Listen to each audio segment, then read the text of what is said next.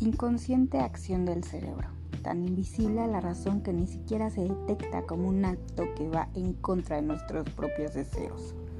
Con el impulso al mando, creyendo que se correrá con suerte, la adrenalina o la pasividad se echan al aire. Se calla el instinto, que es el único que sabe que se está actuando de manera errónea. Mi amante favorita, mi deporte predilecto, el amor Hamlet, encontrarse entre el hacer o no hacer, para después culpar al universo de su eterno odio. Tan simple y tan fácil es perpetuar la mala suerte que se le ha puesto un nombre, Lady Murphy. ¿Qué tanta culpa tengo de mi perpetuo fracaso?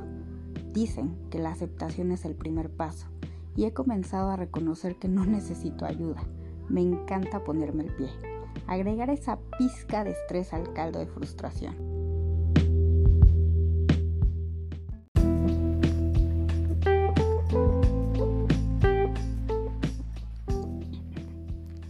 El refugio siempre ha sido el mismo. No era para mí, que enmascara el miedo que le tengo a obtener lo que deseo. Suena tan irrisorio que podría llegar a considerarse como una falsedad, y aún así sabemos que lo hemos realizado. Ejemplos, miles. Pero en lugar de relatar los propios, lo invito a buscar los suyos. ¿Cuáles son sus mecanismos de defensa que lo arrastran y lo llevan otra vez al polvo? Puedo adelantarle que una vez descubiertos se hace más fácil la tarea de reconocerlos y con suerte evitarlos. Yo me encuentro en un lugar en donde negar que me autosaboteo es decir una mentira.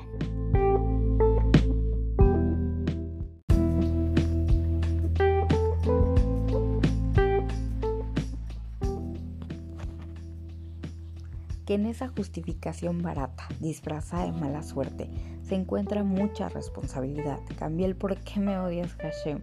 A no mames, la he cagado, por favor ayúdame a salir de esta. Soy bastante responsable de sentir que el universo me odia. Yo puse todas las piezas y realicé las jugadas que sabía eran las equivocadas. Me sorprende cómo sin detectarlo y sin quererlo, hacemos todo para alejarnos de alcanzar nuestros sueños. Le pregunto ahora, ¿En dónde está tu mala suerte?